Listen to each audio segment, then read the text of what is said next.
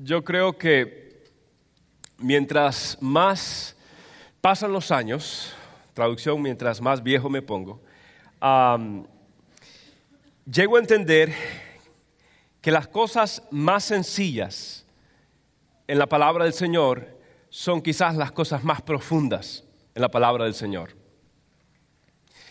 Cuando pasa el tiempo, llego a experimentar por ejemplo, en mi esposa, que la amo más, que, yo creía que la conozco, pero mientras más paso el tiempo, descubro algo nuevo de su belleza. De mis hijos, he creído que los conozco, pero mientras crecen, descubro cosas nuevas en ellos, sobre todo en la adolescencia. Algún padre puede decir amén, descubro que tenía otro hijo. y las cosas más sencillas en la palabra del Señor, en el caminar del Señor, se convierten en las cosas más profundas del Señor. Me sucede como le sucede o le sucedió en la película, la segunda película de las crónicas de Narnia, a la niña llamada Lucy. Cuando ella se escapa en un jardín y se reencuentra con Aslan, aquel gran león. Y cuando ella lo ve, ella con sus ojos brillosos y grandes, mira a Aslan, aquel portentoso león y le dice, Aslan, ahora estás más grande. Aslan le contesta, Lucy, no estoy más grande, simplemente tú has crecido. Y cada vez que crezcas, me verás más grande. Y cuando tú vas creciendo en el Señor, cuando tú más conoces del Señor, la cruz se va a ver más grande. El término gracia se va a convertir en algo increíble. Soberanía va a ser algo maravilloso. Porque estás creciendo y mientras más creces, verás a tu Dios, que grande qué santo, qué poderoso es nuestro Dios. Y cuando hablamos del tema que nos ocupa en esta noche, el amor de Dios, nosotros pensamos que es un tema sencillo. Sin embargo, piense usted, la Biblia dice que Dios es amor, ¿cierto? La Biblia también dice que en esto conocerán que son mis discípulos, en que tienen amor el uno por el otro. Entonces, si la característica principal de Dios es amor, y la característica principal de los cristianos debe ser el amor, quiere decir, como decía Pablo, que debemos entonces nosotros procurar crecer en el amor.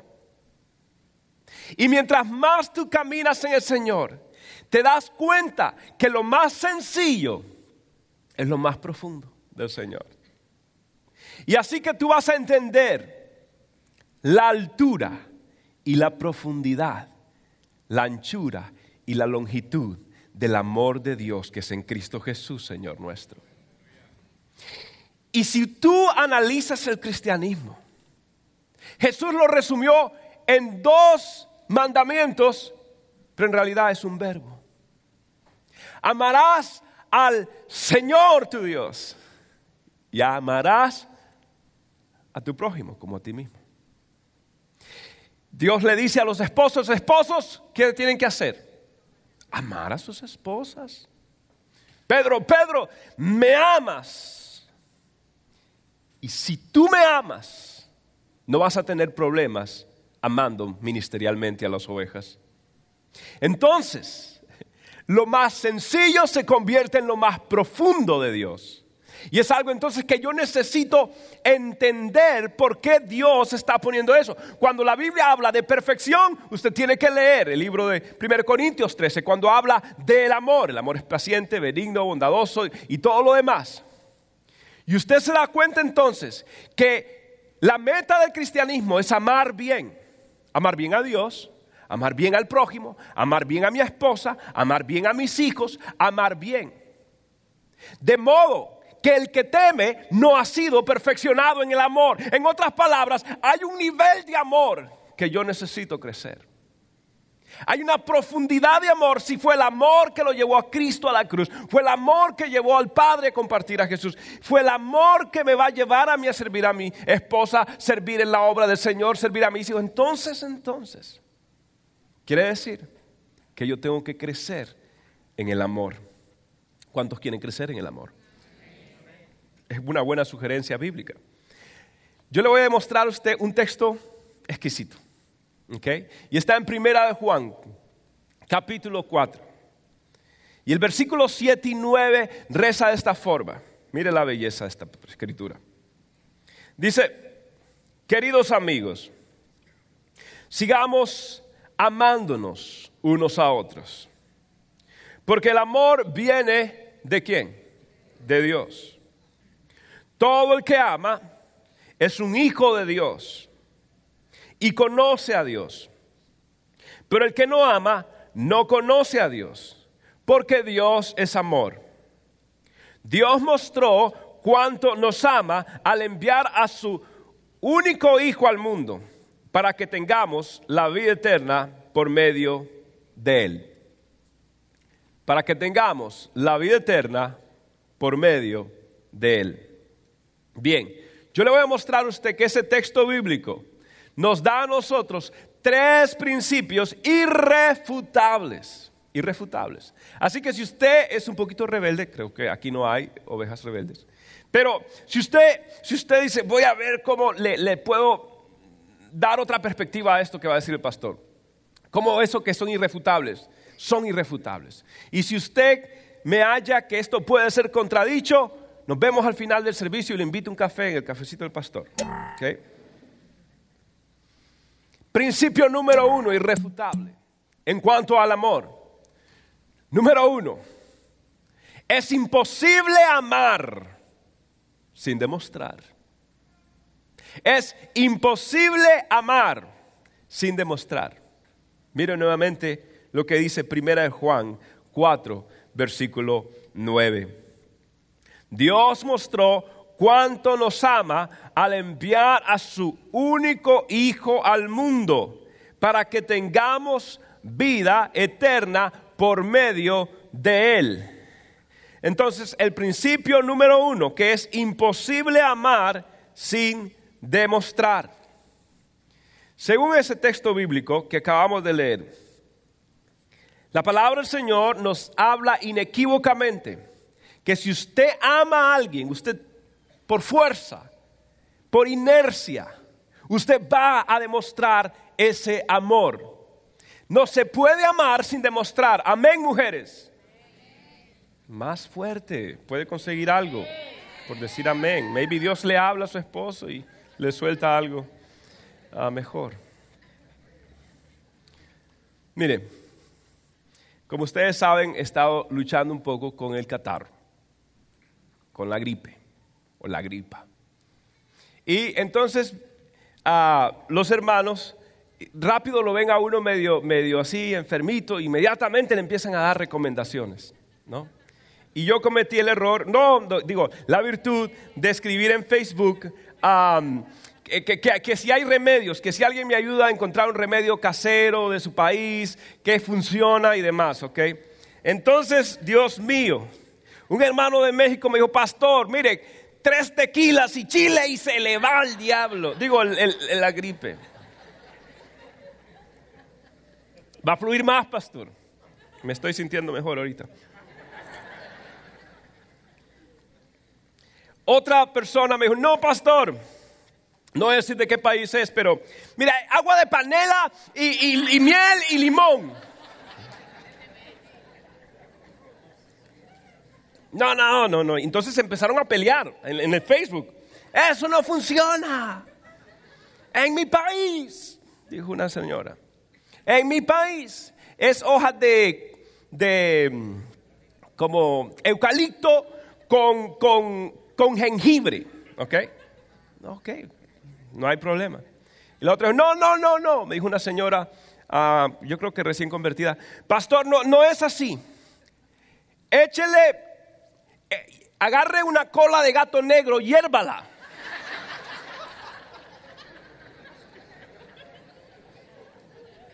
Hermana, pero la santería ya. No, pastor, con un coquito y una vela.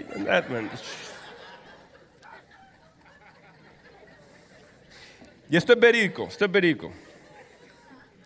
Luego, mi copastor, mi amado pastor Coco, de la hermosa República del Perú, me dice que en una zona del Perú, ok, porque cuando lo dije en el primer servicio algunos peruanos dijeron, no, pero bueno, dice él que la manera de curarse es agarrar aceite de carro en una cuchara y lo calienta con, con, algo, ¿ok? Y, y luego le echa azúcar. Y me dice Coco, y viera pastor, qué caliente se le pone el pecho a uno.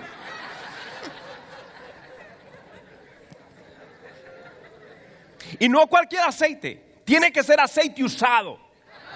No castrol o shell, no, no, tiene que ser el que está viscoso así, pegajoso.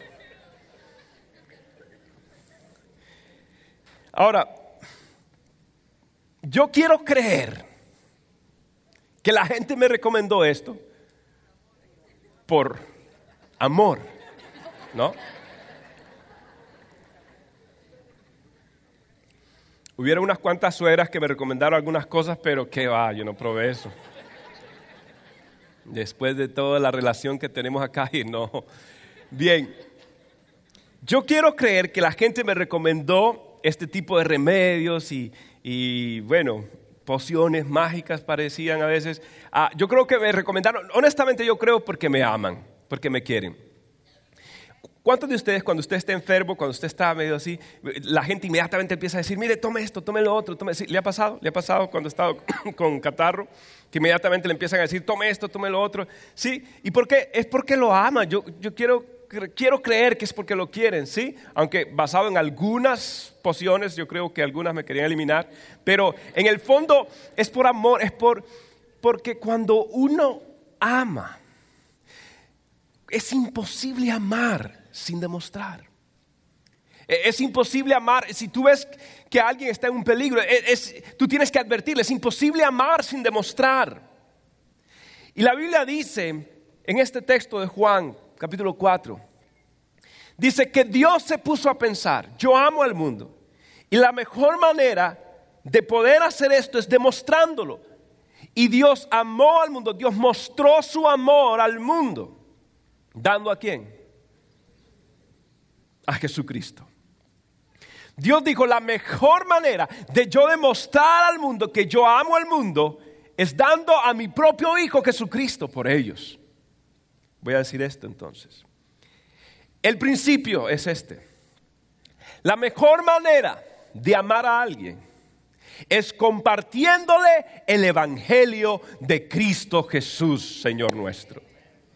Oh, yes, lo creo. La mejor manera de amar a alguien es compartiéndole el Evangelio de Cristo Jesús.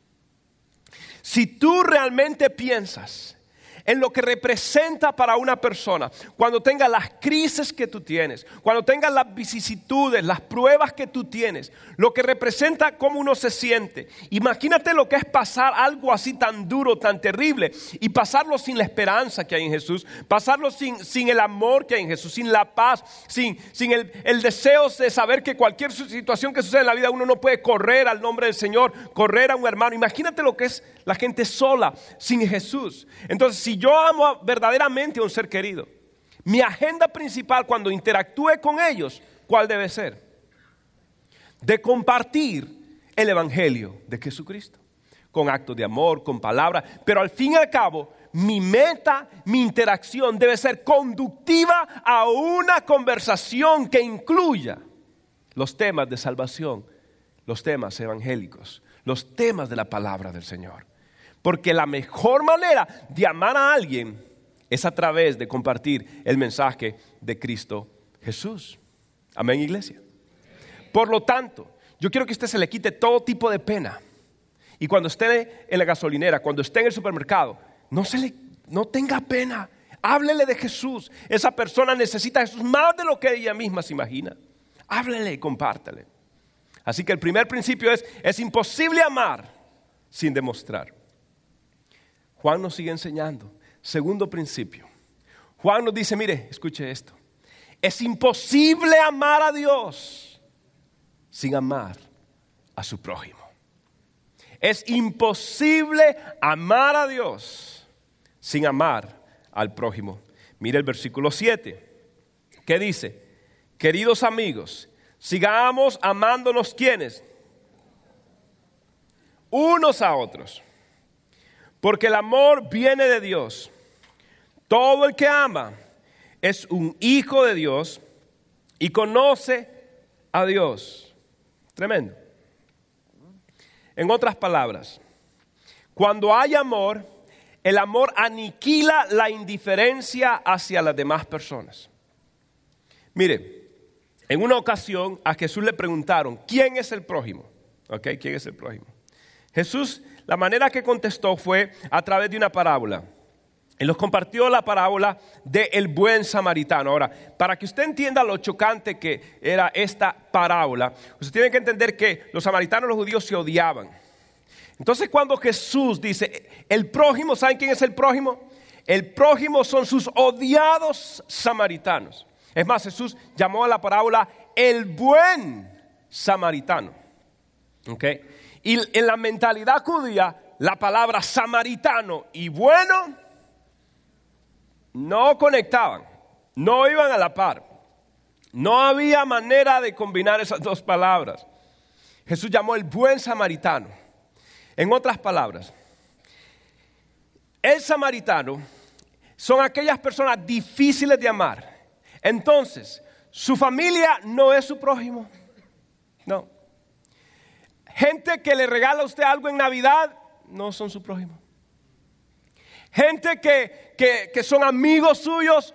Jesús dijo, si ustedes aman a quien los ama a ustedes, ¿qué mérito tenéis? Pero, ¿quiere saber quién es su prójimo? Su prójimo son las personas que son difíciles de amar, diferentes a usted. Son personas que cuando usted piensa, a ver, usted tiene algún cuadro mental de alguien que cuando usted piensa siente una patada de burro en el estómago. ¿Usted tiene alguien así? ¿Ok? Uno, una pila de un hermano cubano. Ok, usted tiene un problema. Entonces, si, si son muchos, no. Ok, usted tiene, escuche, ¿habrá, ¿habrá alguno de ustedes que tiene alguna persona en algún lugar del mundo que es difícil de amar? ¿Ok? ¿Alguna persona? o no levantan la mano porque están sentados a la par de esa persona. No, no tengo a nadie, pastor.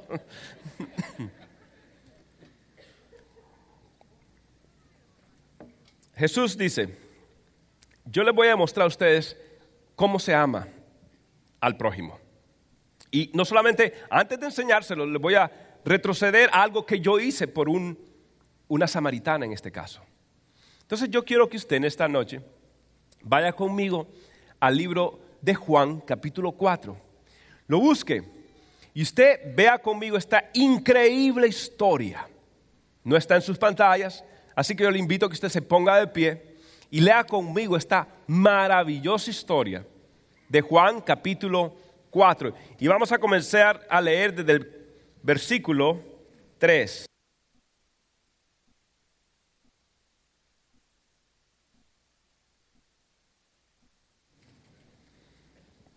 Dice así la palabra del Señor. Salió de Judea y se fue otra vez a Galilea. Y le era necesario pasar por Samaria. Vino pues a una ciudad de Samaria llamada Sicar, junto a la heredad que Jacob dio a su hijo José. Y estaba allí el pozo de Jacob. Entonces Jesús, cansado del camino, se sentó así junto al pozo y era como la hora sexta. Vino una mujer de Samaria a sacar agua y Jesús le dijo, dame de beber, pues sus discípulos habían ido a la ciudad a comprar de comer. La mujer samaritana le dijo, ¿cómo tú, siendo judío, me pides a mí de beber que soy mujer samaritana? Porque judíos y samaritanos no se tratan entre sí. Respondió Jesús y le dijo, si conocieras el don de Dios, ¿y quién es el que te dice, dame de beber? Tú le pedirías y él te daría agua viva. La mujer le dijo, Señor, no tienes con qué sacarla y el pozo es hondo. ¿De dónde, pues, tienes el agua viva? ¿Acaso eres tú mayor que nuestro padre Jacob, que nos dio este pozo del cual bebieron él, sus hijos y sus ganados? Respondió Jesús y le dijo, cualquiera que bebiere de esta agua volverá a tener sed, mas el que bebiere del agua que yo le daré no tendrá sed jamás, sino que el agua que yo le daré será en él una fuente de agua que sale para vida eterna. La mujer le dijo, Señor, dame esa agua para que no tenga yo sed, ni venga aquí a sacarla. Jesús le dijo, ve, llama a tu marido y ven acá. Respondió la mujer y dijo, no tengo marido. Jesús le dijo, bien has dicho, no tengo marido. Porque cinco maridos has tenido y el que ahora tienes no es tu marido esto has dicho con verdad. Le dijo la mujer, Señor, me parece que tú eres profeta. Nuestros padres adoraron en este monte y vosotros decís que en Jerusalén es el lugar donde se debe adorar. Jesús le dijo, mujer, créeme que la hora viene cuando ni en este monte ni en Jerusalén adoraréis al Padre. Vosotros adoráis lo que no sabéis. Nosotros adoramos lo que sabemos porque la salvación viene de los judíos. Mas la hora viene y ahora es cuando los verdaderos adoradores adorarán al Padre en espíritu y en verdad.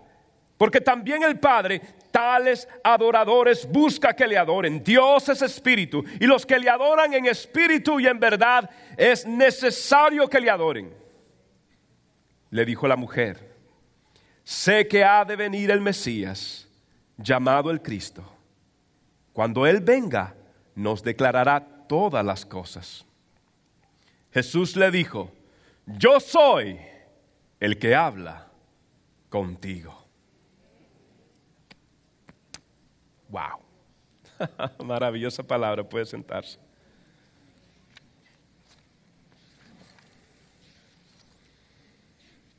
Bien, esto es fantástico. Jesús, dice la palabra del Señor, comienza este texto en el versículo 4, diciendo, y le era necesario pasar por Samaria. Bien, esta necesidad no era geográfica, le cuento. Porque en realidad no había ni caminos, no era un atajo realmente. Los, judíos evitaban ir a Samaria por cualquier cosa, preferían ir a, hasta regiones gentiles como Perea, pero no a los samaritanos. Luego le explico por qué. Entonces no era una conveniencia geográfica, sino que era una misión divina. Esta expresión era necesaria, es la misma que utilizó Jesús cuando dijo, en los negocios de mi Padre me es necesario estar. En otras palabras, yo voy a ir a Samaria no por conveniencia geográfica, sino porque tengo una misión divina que cumplir en Samaria. La Biblia dice que Jesús estaba cansado de trabajar, de, caminar. Había posiblemente caminado, si es que venía de Galilea, por lo menos 20 millas. Y, el sol estaba en su cenit, estaba a las 12 del mediodía. La Biblia dice hora sexta, comienza el día judío a las 6 de la mañana. Entonces, más 6, pues es 12 de la tarde. Entonces estaba en el mediodía. Cuando el sol estaba más refulgente que nunca, más caliente que nunca, Jesús llega, Jesús se sienta en el pozo. Y dice la palabra del Señor que de pronto aparece una mujer.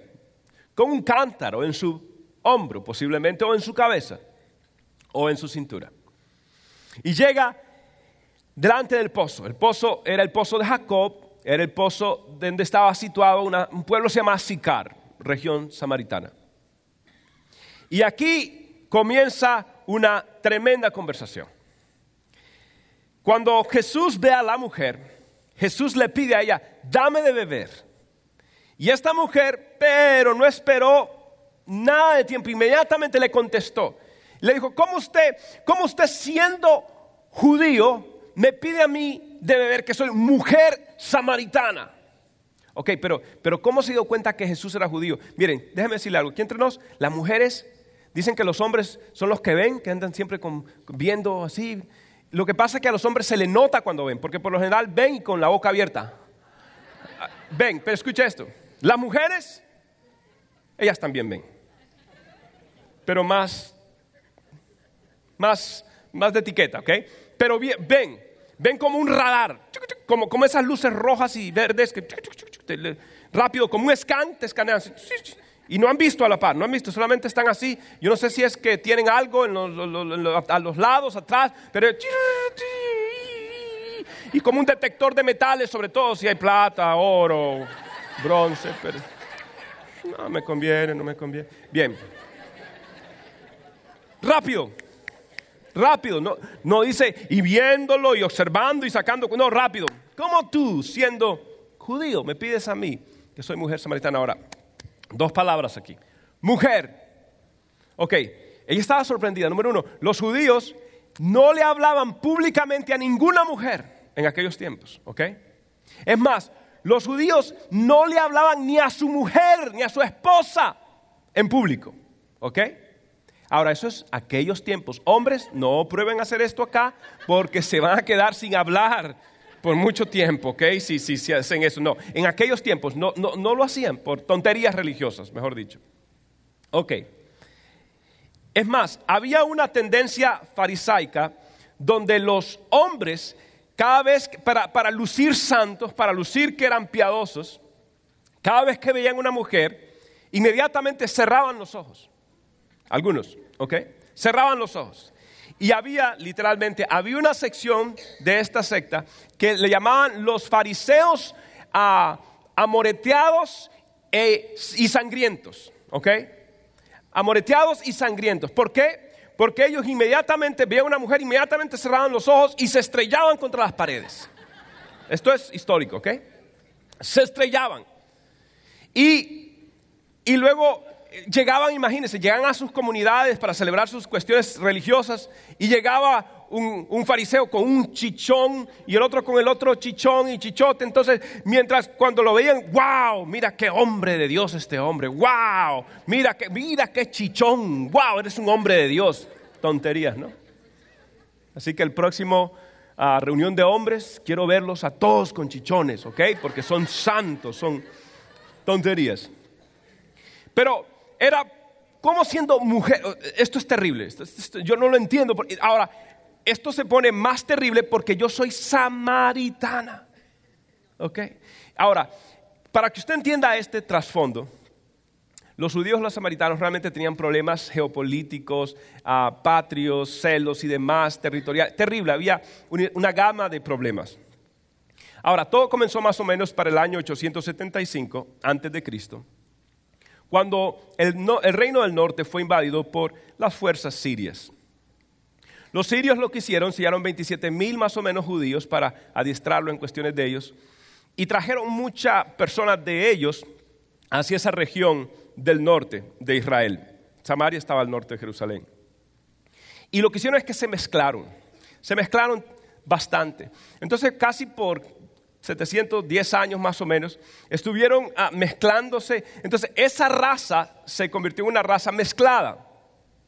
Y no solamente que era la cuestión racial, sino que era la cuestión doctrinal. ¿Qué sucedió? Ellos empezaron a hacer una mezcla del judaísmo con el paganismo. Entonces tenían ah, ritos típicos del Antiguo Testamento. De hecho, solo creían en el Pentateuco, creían en los primeros cinco libros de la Biblia. No creían en los profetas menores o en los profetas mayores. Por eso Jesús más adelante le dice, ustedes adoran lo que no saben. En otras palabras, es una revelación parcial. No tenían la revelación de un Isaías mesiánico hablando del Mesías. Pero entonces, la cuestión es de que ellos mezclan doctrinalmente, racialmente, y tienen esta, esta combinación terrible. Entonces los judíos no, no, no gustaban para nada de los samaritanos. Y esto se empeoró cuando en los tiempos de Esdras se querían reedificar el templo de Jerusalén, los samaritanos ofrecen ayuda y los judíos la rechazan. Los samaritanos se hirieron tanto que se fueron al monte Jericín y ahí construyeron un templo medio pagano, pero construyeron un templo, ¿ok? Los judíos en celo por Dios vinieron y destruyeron ese templo también. Entonces, aquello era una tensión terrible. Entonces, esta mujer dice, ¿cómo usted bueno, no soy mujer, dos, soy samaritano y nosotros como que no nos llevamos, me pide a mí de beber. Jesús le empieza a hablar a esta mujer del agua de vida, del agua de vida. En aquel tiempo, pues el agua de vida eran pozos que tenían en el subsuelo corrientes de agua que producían y, salían esas aguas hasta producir abundancia. Por eso Jesús decía, será en tu interior ah, una fuente que salte para vida. Saltan, eran aguas salteantes, eran aguas tremendas, especiales. Y aquel tiempo un lugar desértico, imagínense encontrar un pozo de agua viva, era terrible. Por eso Isaac dice la Biblia que peleó mucho con los descendientes de aquel entonces para luchar por los pozos de agua viva. Bien, entonces, no solamente que lo que representaba esto, en el Antiguo Testamento, cuando hablaba de agua viva, representaba aquella agua que también servía para purificación y también representaba una pureza moral. El Señor dice más adelante, este pueblo ah, me han dejado a mí fuente de agua viva y han cavado para sí cisternas rotas que no retienen el agua. Le pudiera dar un sinnúmero de pruebas bíblicas para decirle que esta conversación tenía una tonalidad completamente mucho más allá del agua física, por supuesto. Entonces Jesús empieza a hablar. La mujer empieza a interesarse un poco. ¿no? Muéstrame dónde hay eh, para que yo no tenga que venir acá y yo quiero esa agua viva. Pero Jesús dice, mire, ah, vamos a hablar. Y ella empieza a decirle, no, pero eres tú mayor que mi padre Jacob. Y empieza a hablarle de historia al, al, Dios del universo. Quiere enseñarle a esta mujer algo. Y Jesús dice, momentito, mire, si usted quiere hablar de historia, voy a hablar de historia, pero voy a hablar de su historia. ¿okay? Y, y antes de que usted obtenga los beneficios míos, yo le voy a poner una demanda. Yo voy a, yo voy a pedir algo de usted. Y esta es la pregunta. El Señor le dice, si tú quieres esto, yo quiero que llames a tu marido. Llama a tu marido. Y la mujer no dice, no tengo marido. La mujer dice, yo no tengo esposo. ¿Ok? Y técnicamente no había mentido. Porque Jesús dice, el que, claro, ese no era ni esposo. Ese era un hombre que, que está abusando a esta mujer nada más y le había dado la dignidad matrimonial. ¿Puedo hacer un paréntesis? ¿Puedo hacer un paréntesis? Escuche esto. Eso de convivir antes de casarse es una mentira salida del mismo infierno. Y mujer, cuidado. Usted cuando un hombre le haga una propuesta, si me ama, si me ama, ¿sabe qué? Déjele marcado los cinco dedos en el cachete, si le ama. ¿Por qué? no, no, no, usted se guarda, usted se da su lugar, usted vale, usted tiene que hacer que ese hombre espere y no hay nada más bendecido que el hecho matrimonial sabiendo que está bajo la bendición de Dios. No existe convivir juntos antes del matrimonio. Si usted está haciendo esto, se llama fornicación y Dios dice, para, evítalo, no quiero que hagas esto, es malo para tu matrimonio, hay algo mucho mejor que es esperar y guardarse para Dios y Dios va a bendecir con su fuego santo ese lecho matrimonial una vez que usted espere en él. Anuncio comercial, no pagado. Ok. Entonces Jesús viene y la confronta. Y Jesús empieza a tratar con su vida. Y esta mujer admite, le llama Señor, me parece que eres profeta, reconoce a Jesús, empieza a haber un cambio en la vida de ella, pienso yo. Y esta mujer empieza luego a vertir su conversación en cuanto a temas de adoración. Y esta mujer empieza a preguntarle, pregunta a Jesús, como ah, dónde hay que adorar y demás. Jesús, en resumen, le dice, mira mujer, no es cuestión de localidad. No es cuestión geográfica, es la naturaleza de adoración. Y la naturaleza de adoración que yo busco es la adoración en espíritu, porque mi Padre es espíritu y mi Padre busca adoradores que le adoren en espíritu y, y en verdad. Mujer. Ahora, ¿por qué este tema es importante? El tema se trata, el contexto es sed, ¿ok? Sed. Esta mujer tenía sed, Jesús tenía sed, Jesús tenía sed de agua física, esta mujer tenía sed de agua física, pero en el fondo tenía sed de algo, de algo mucho más grande. Acuérdense que esta mujer venía al, mediodía.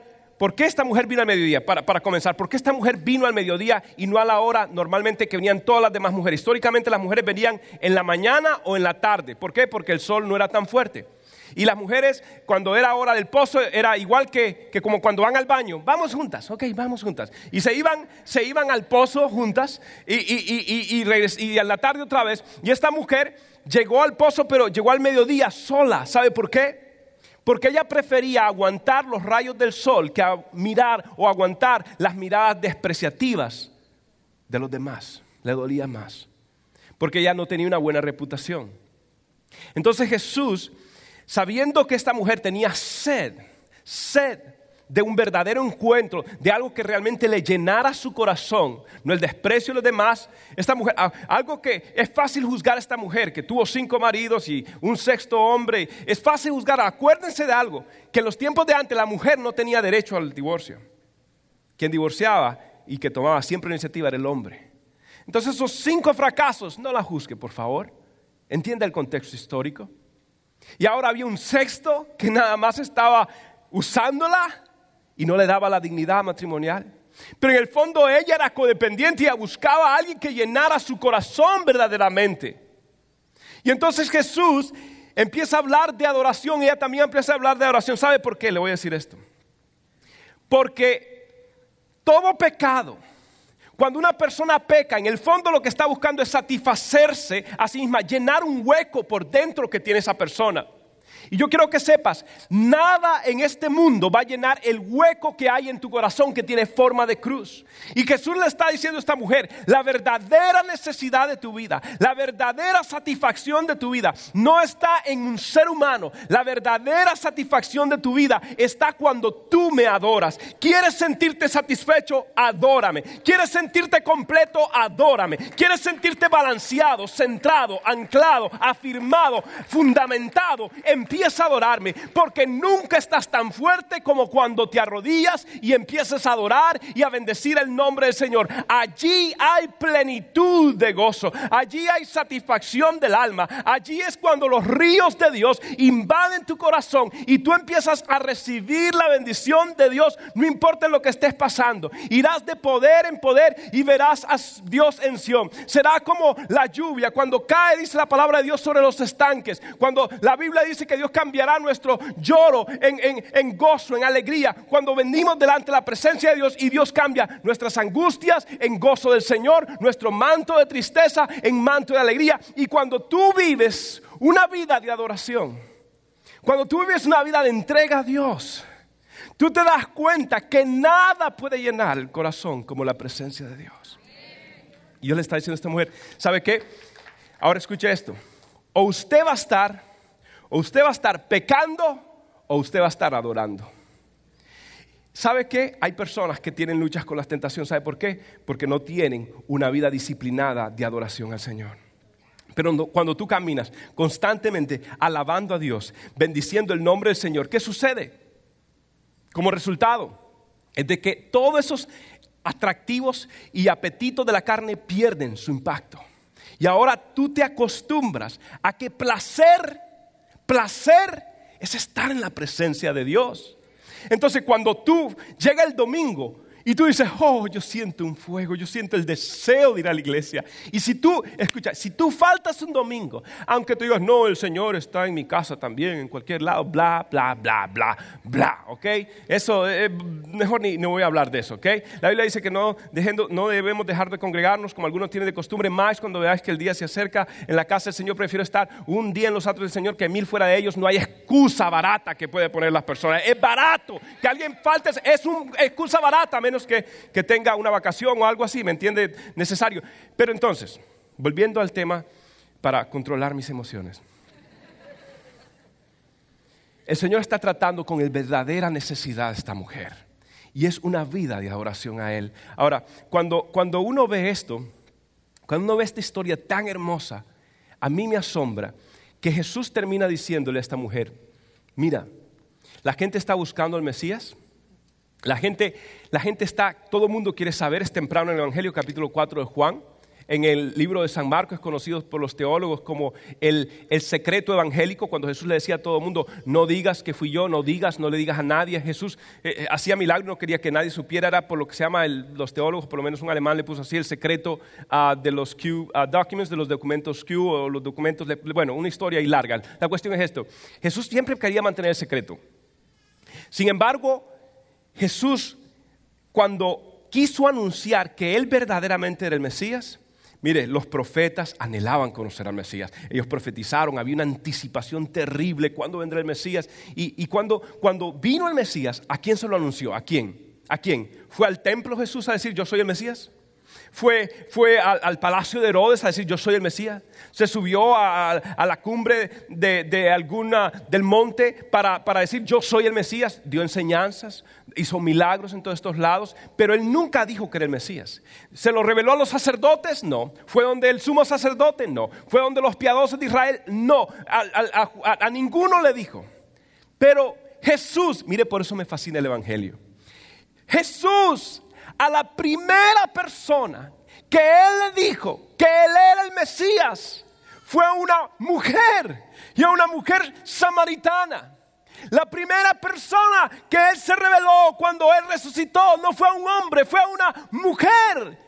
Y cuando usted ve todo lo que hizo Jesús y cómo cambió los, los parámetros y las normas que eran consideradas religiosamente aceptables en el tiempo, Jesús era un revolucionario.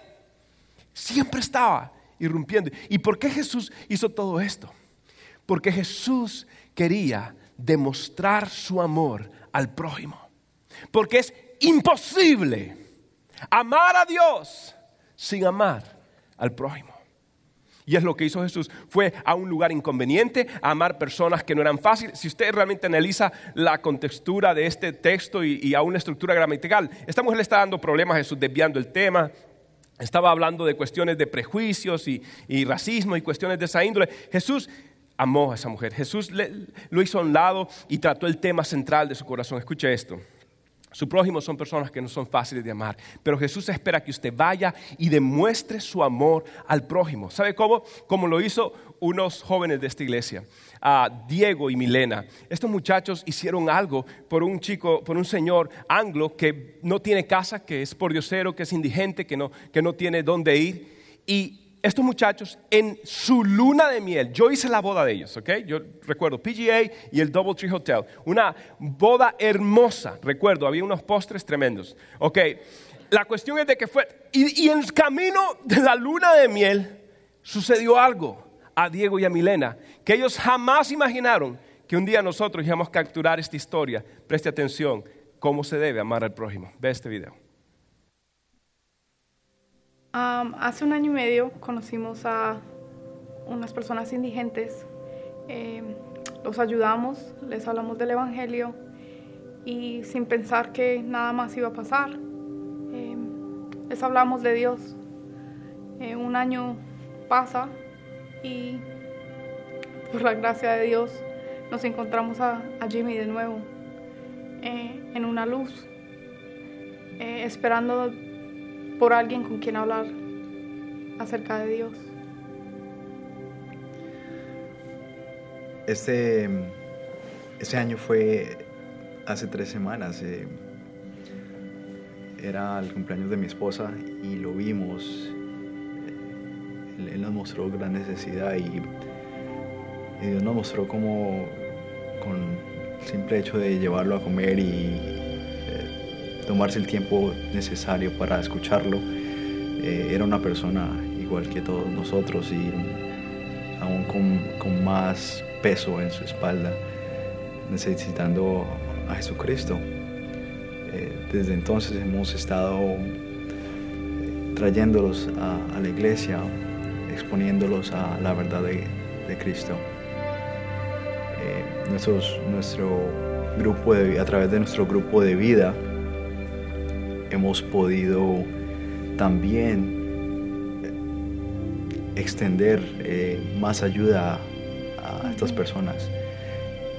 Este fin de semana que pasó, el domingo, en, eh, en- en la fiesta de Super Bowl, todos nuestros amigos del grupo de vida vinieron a compartir con ellos.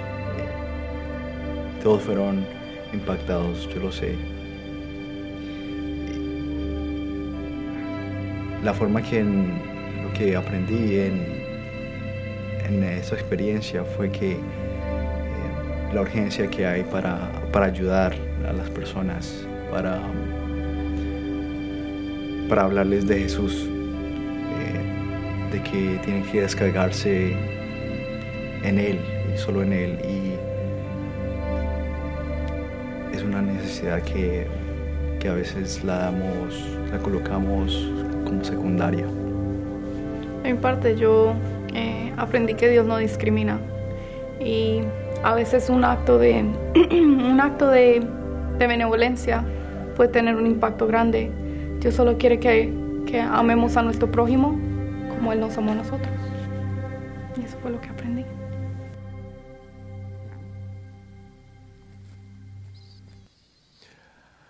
Wow.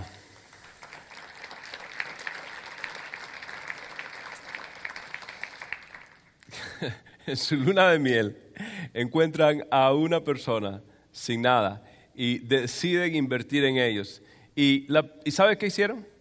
¿Sabe cuánto tiempo tienen ayudando a esta persona en diferentes tiempos? Un año. Un año. En alguien que no es familiar, en un año en alguien que, que es de otra raza, un año invirtiendo en alguien que es completamente diferente. ¿Por qué lo hacen? ¿Qué lo llevó a, desde su luna de miel, a cuidar de una persona así? ¿Qué lo, qué lo llevó? ¿Qué usted cree que lo llevó? Es el amor de Dios. Y esto es el verdadero evangelio de Cristo Jesús. Y no lo que se ve necesariamente en la televisión. Esto es el Evangelio. Dios está llamando a su pueblo a, a no solamente conocer, a actuar, a hacer algo a vivir como Cristo vivió. Examine usted ahora la vida de tal persona, refleja la vida de Cristo, que iba donde estaban los samaritanos, que iba y lavaba los pies, que iba y servía. Este es mi anhelo, que haya una iglesia que verdaderamente pueda amar al prójimo, porque es imposible amar a Dios sin amar al prójimo. Para terminar, tercer punto, escuche. Es imposible amar a Dios sin amar al mundo. 1 Juan 4, versículo 9, primera parte, Dios mostró cuánto nos ama al enviar a su único Hijo a quién? Al mundo. Primera parte, el versículo 16 de Juan 3, porque de tal manera amó Dios al mundo que ha dado a su Hijo que unigénito. Mire, durante la, la conferencia que tuvimos hace poco global, algo que me impactó a mí fue cuando a mí me tocó lavar los pies del pastor de um, Ivory Coast, Costa de Marfil, y al pastor de um, Etiopía y al pastor de uh, otro país africano, a un pastor holandés, a un pastor alemán, a un pastor de México y un pastor de Panamá. Fueron los que a mí me tocaron lavar los pies de estas en una ceremonia hermosa. Y yo siempre al crecer crecí con dos culturas a la vez y, y crecí en diferentes países, en mi niñez pasé. Entonces siempre tuve como una apertura al mundo exterior, que hay algo mucho más y más adelante el Señor me permitió viajar bastante de joven. Entonces vi el mundo y, y, y, y siempre tuve esta perspectiva de que había algo grande y que Dios siempre está haciendo cosas más grandes. Pero escuche esto, cuando yo conocí y pudimos traer juntos en un solo recinto a todas estas personas. Y todo el mundo venía vestido con su atuendo, uh, bueno, folclórico de su país. Aquello para mí era algo tan hermoso. Y Dios me dijo esta, esta palabra. Y Dios me habló esto. Yo quiero que usted tenga esto en mente. Dios quiere que yo sea un cristiano global. Voy a repetir. Dios quiere que usted sea un cristiano global. ¿Qué significa esto? Cuando el Señor da la gran comisión antes de la ascensión, Él dice en Mateo 28, 19 a sus discípulos, por tanto, id y haced discípulos a todas las naciones. Diga conmigo, todas las naciones, bautizándolos en el nombre del Padre y del Hijo y del Espíritu Santo. La palabra naciones es etne, que significa todos los grupos étnicos. Escuche, le voy a hacer una pregunta. ¿Cuántos de ustedes ven noticias? ¿Cuántos les gustan las noticias internacionales? ¿Cuántos de ustedes saben lo que está pasando en Irán con la cuestión nuclear? ¿Cuántos saben más o menos? ¿Han estado pendientes? Tremendo. Es bueno saber un poquito de noticias. No es, que, es bueno saber quién le está apuntando a uno con una bomba nuclear. Es bueno saber algo. No va a ser que se levante un día y el jardín luzca diferente. Pero escuche, uh, ¿Cuántos de ustedes saben que, algo está pasando en la ciudad de Homs, en Siria? ¿Alguno de ustedes está Yo estoy, eso no, he podido dormir, he llorado, he clamado, es algo que Dios ha puesto, pero que yo no sé por qué, pero un dolor por Homs que no, y no sé ni idea, realmente Homs eh, estaba buscando el mapa y todo, pero es que es un sentir global, global, global por la iglesia del Señor. Hace poco me escribió un pastor japonés que nos está viendo, Dios te bendiga, eh, Pastor Iyoto uh, Maracuma. Ah, e, e, es hermoso poder bendecir a estos pastores que están viendo y aprendiendo por la gracia de Dios de un ministerio como el nuestro. Ah, tenemos pastores en Brasil, en Panamá, en 186 países de una forma u otra. Y, lo que quiero decir es esto, es que, que, lo que Dios está haciendo es más grande de lo que usted se imagina, mucho más grande. Y Dios quiere que usted tenga algo un cristiano global. Yo mismo no sabía. Cuando eh, conocí a un, muchacho Brasil, no, yo veo todas las prédicas, viajo por todo el mundo y en mi teléfono de iPhone lo estoy viendo y, otro pastor, ni la menor idea. Entonces Dios me está diciendo, abre los ojos. Porque yo creía, yo quiero que tú seas un cristiano global. Y así como usted se entera de las noticias, qué bueno que se esté enterando las noticias, ahora yo le voy a hacer una pregunta. ¿Cuántos de ustedes saben, por ejemplo, lo que está pasando ah, en, la, elección de Venezuela. ¿Alguno de ustedes ha leído algo de la elección de Venezuela? Ok. ¿Cuándo ustedes saben lo que está pasando en las elecciones ah, de las primarias republicanas de, de, Estados Unidos, de las elecciones de Estados Unidos? Ok. Muy bien. Ahora voy a ver cuántas manos se levantan. ¿Cuántos de ustedes saben lo que están pasando las iglesias en Somalia? Levanten la mano. ¿Cuántos de ustedes saben lo que están pasando exactamente las iglesias eh, eh, eh, chinas, las que están, las casas de oración chinas? ¿Saben lo que está pasando? ¿Cuántos de ustedes saben lo que está pasando en Irán en este momento en las iglesias? ¿Saben lo que está pasando? ¿Ok? ¿Cuántos saben lo que está pasando en las iglesias en este momento que están sufriendo tanto? La iglesia en Irak, que, que huyeron a Jordania. ¿Han visto reportajes de los cristianos que han huido a Jordania? Yo estoy pendiente de todo eso. ¿Sabe por qué? Porque mi mentalidad no es, no es estas hermosas paredes, estas sillas hermosas, este escenario. Dios quiere que yo sea un cristiano global. Él dijo que yo tengo que ir ¿dónde? Al mundo. ¿Y que yo tengo que amar a quién? Al mundo. ¿Y la tengo que discipular a cuántas? A todas las naciones. Entonces yo quiero que usted empiece a, hacer una iglesia, una iglesia global, por eso nuestro énfasis en misiones. Por eso estamos, estamos promoviendo las misiones. Regístrese a uno de esos viajes. Por eso estamos al final del servicio. Le vamos a dar tarjetitas a ustedes de oración. Porque yo quería que ustedes se llevaran algo en la mano. Para empezar a orar por las iglesias perseguidas. Por los grupos que no conocen del Señor. Yo quiero que usted sea una iglesia global. ¿Sabe por qué? Porque un día nosotros vamos a estar ministrando. Ya lo estamos haciendo. Pero un día las naciones van a venir a nosotros. Para encontrar punto de referencia en la obra que Dios está haciendo nosotros. Y usted y yo vamos a guiar esa iglesia. Prepararse, edificarse. A hacer una mejor iglesia. Y a ser más efectivo en su país. Y van a regresar para conquistar el mundo para la gloria del Señor. Aquí en West Palm Beach, Florida, Dios va a hacer una obra grande y vamos a cambiar el mundo. Yo lo veo. Ya hay rostros ahora en mi mente, cada vez que pienso, cada vez que hablo, cada vez que predico. Yo quiero que usted, por favor, sea un cristiano, un cristiano global. ¿Sabe que la Coca-Cola se hizo una promesa? Cuando usted va a Atlanta, tienen su headquarters en Atlanta, ellos, ¿sabe cuál es el eslogan? ¿Cuál es la visión de Coca-Cola? One Coke in every hand. Una Coca-Cola en cada mano de la humanidad. Y sabe que la Coca-Cola solamente le queda 30% de la humanidad que no han escuchado de Coca-Cola y ya el 70% de la humanidad han visto, han probado lo que es una Coca-Cola. ¡Wow! Una compañía. Y el cristianismo con veinte y pico de siglos de historia, Coca-Cola ha avanzado más que nosotros. En menos de 80 años, Coca-Cola ha hecho más lo que el cristiano en 20 siglos ha hecho. Una compañía por intereses económicos. Y nosotros que tenemos la verdad, no tenemos compasión. Y yo quiero que usted empiece a orar y decir, Señor, ¿será que yo no estoy sintiendo lo que tú sientes? ¿Será que yo no sufro lo que tú sufres por las naciones? ¿Será que yo no sufro por mis hermanos que están siendo perseguidos en Somalia, en Irán, en Siria, en la China, en Corea del Norte? Como tú ves a tu iglesia.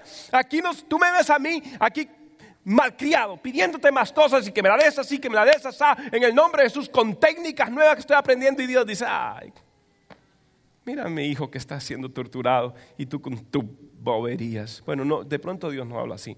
Pero, pero yo quiero que usted entienda y, abra los ojos. Mire el Evangelio como está hoy, la gran comisión. Mire estas estadísticas. Nada más 10% del mundo realmente se puede considerar evangélico. Creyentes nominales, creyentes nominales son los que vienen los domingos nada más. Aquí no hay de esos. 20%. Que conocen, han oído, pero no han respondido al Evangelio, 40%. Y que no conocen nada de Jesús, 30%. ¡Wow! Estas otras estadísticas. Hay 7 mil idiomas y dialectos. Y solo 500 de esos 7 mil tienen una Biblia completa, Antiguo y Nuevo Testamento. ¿Usted está oyendo esto? 2.200 dialectos no tienen ni un solo verso de las escrituras. 350 millones de personas no saben ni siquiera qué es una Biblia. Y hay 6.000 grupos étnicos que nunca han sido alcanzados por un cristiano. ¡Wow! Grupos, no personas, grupos. Países como Nepal tiene 348 grupos que ni siquiera se han alcanzado. Bangladesh 369, Pakistán 461, India 2218 comunidades, grupos, regiones que no han sido alcanzadas. La Biblia dice, ¿cómo creerán si no hay quien les predica? Pastor, ¿qué debo hacer yo entonces, pastor? Con eso terminamos. Usted debe orar. Ore. Ore. El poder de la gran comisión es la oración. Así de sencillo. El poder de la gran comisión es la oración ore. Dos, actúe, haga algo. Jesús dijo, id. La gran comisión demanda acción. Tres, dar. Dar una semilla es algo que sale de tu mano, pero nunca saldrá de tu vida. Pastor, ¿yo puedo marcar la diferencia? La Biblia dice que sí. Este hombre llamado Edward dijo las siguientes palabras. Edward Everett Hell dijo, yo soy solo uno, pero soy uno. Dígalo conmigo, uno, dos, tres. Yo soy solo uno, pero soy uno. No puedo hacerlo todo, pero puedo hacer algo. Y lo que puedo hacer, debo hacerlo. Y lo que debo hacer, por la gracia de Dios, lo haré. Wow. ¿Usted puede cambiar el mundo? Yo creo que usted puede cambiar el mundo. Mire, mire estas pequeñas palabras de este video. Es corto, mire estas pequeñas palabras. Usted puede cambiar el mundo.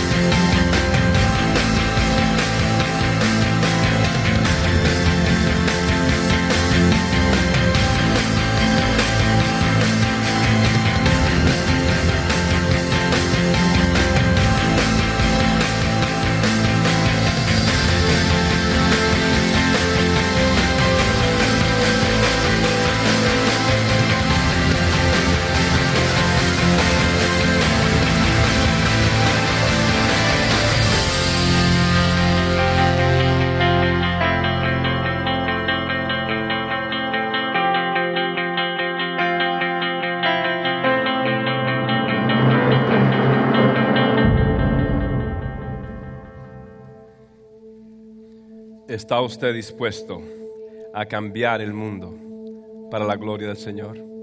Puesto de pie en esta hermosa noche. Lo que he querido decirles a ustedes es esto, que Dios quiere que cambiemos el mundo. Pero ¿sabe quién va a cambiar el mundo? El mundo va a ser cambiado por personas que han sido cambiadas por Dios. Y quizás usted diga, pastor, quizás lo que más me llamó la atención no es la historia que usted me cuenta de cambiar el mundo, lo que más me llamó la atención fue la samaritana, fue esa persona que estaba con algo vacío, que necesitaba ser llenado. Pastor, en esta noche yo me siento vacío, yo siento que me falta algo, yo siento que necesito a Dios, yo quiero entregarme a Dios. Si usted es esa persona, mi amigo o mi amiga, yo voy a hacer una oración y Dios te trajo a ti en esta noche para esto, para que le conozcas él quiere que tú le entregues tu vida y tu corazón a Él, que tú le rindas tu alma. Y Él vendrá y Él llenará tu corazón, ¿sabes de qué? De paz y de salvación eterna. ¿Quieres tú esa paz y esa salvación? Si tú la quieres, yo voy a hacer esta oración. La Biblia dice que tú tienes que repetirla, pero creyéndola en tu corazón. Si gustas hacer, allí donde estás, cierra tus ojos y di conmigo estas palabras de todo corazón. Di, Señor Jesús, te entrego mi corazón, te entrego mi vida. Lléname, Señor, con tu paz, con tu perdón, con tu salvación. Perdóname por todos mis pecados. Te declaro como el Señor de mi vida, como el agua de vida. Te doy mi corazón, desde hoy y para siempre.